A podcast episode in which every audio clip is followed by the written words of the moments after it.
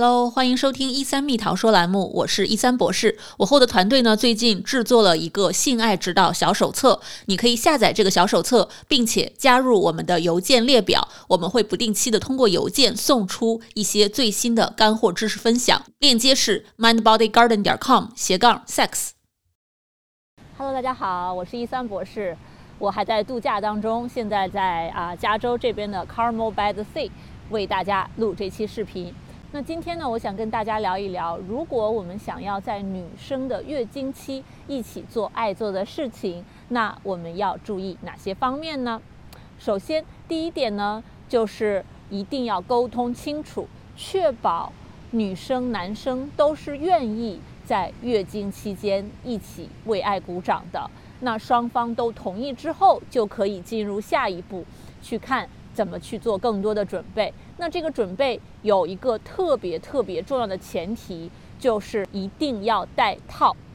为什么呢？因为其实我们在临床上还是会见到这样的案例，在月经期爱爱的时候，还是会不小心中招怀孕，这其实是有可能的。比如说你流血的时候，你以为你是月经来了，但其实你不是月经，那这个中招的可能性就会很大。或者，如果你是在月经的后期进行爱爱的行为，而又没有任何的保护措施，这个中招的可能性呢，又会进一步的提升。所以呢，就算是月经期爱爱，也一定要做好避孕的措施。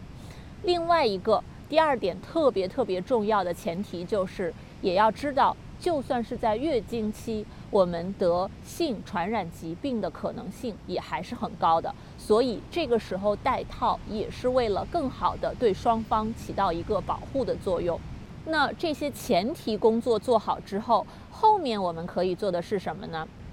第一就是。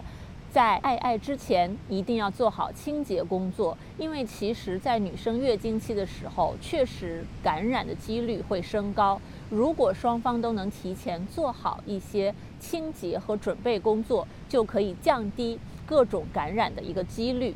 第二呢，就是在爱爱的过程当中，如果不想搞得非常的乱、非常的脏的话呢，建议大家可以在身下铺一个。啊，毛巾、毯子这样子，有些医生呢，甚至建议是用深颜色的毯子，这样在爱爱之后不会受到太大的视觉方面的冲击。那这个就因人而异了。还有一种可能性啊，就是大家如果不想在之后进行太多的事后清理工作的话呢，也可以考虑在浴室洗澡的过程中来进行月经期的一个爱爱，这样子就不会啊。造成床单的一个脏乱差的情况，不会在事后有很多的后续的清理工作要做。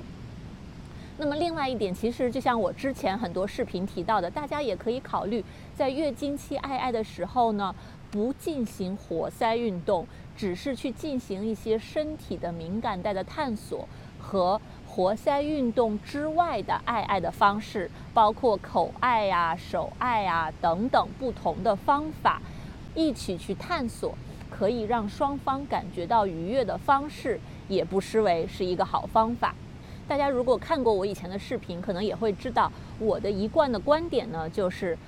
爱爱一定要是在双方知情同意、互相尊重、互相传达爱意的基础上来进行的。所以这个沟通就是非常的重要，而安全措施、避孕措施都是非常非常重要的前提。所以我会在不同的视频里面反复强调，在这些的基础之上，我们再去考虑具体可以在爱的过程中，根据不同的情况做哪些调整。如果大家在爱的过程中有任何的疑问，都请考虑在当地找有执照的相关的妇科男科医生和有执照的性心理治疗师来帮助你们。我在之后的节目里面也会采访。不同的专业的男科医生和妇科医生来为大家讲解更多的从医学层面切入的一些相关知识，而我自己呢也会继续的从性心理治疗的方式去切入，带给大家一些干货的分享。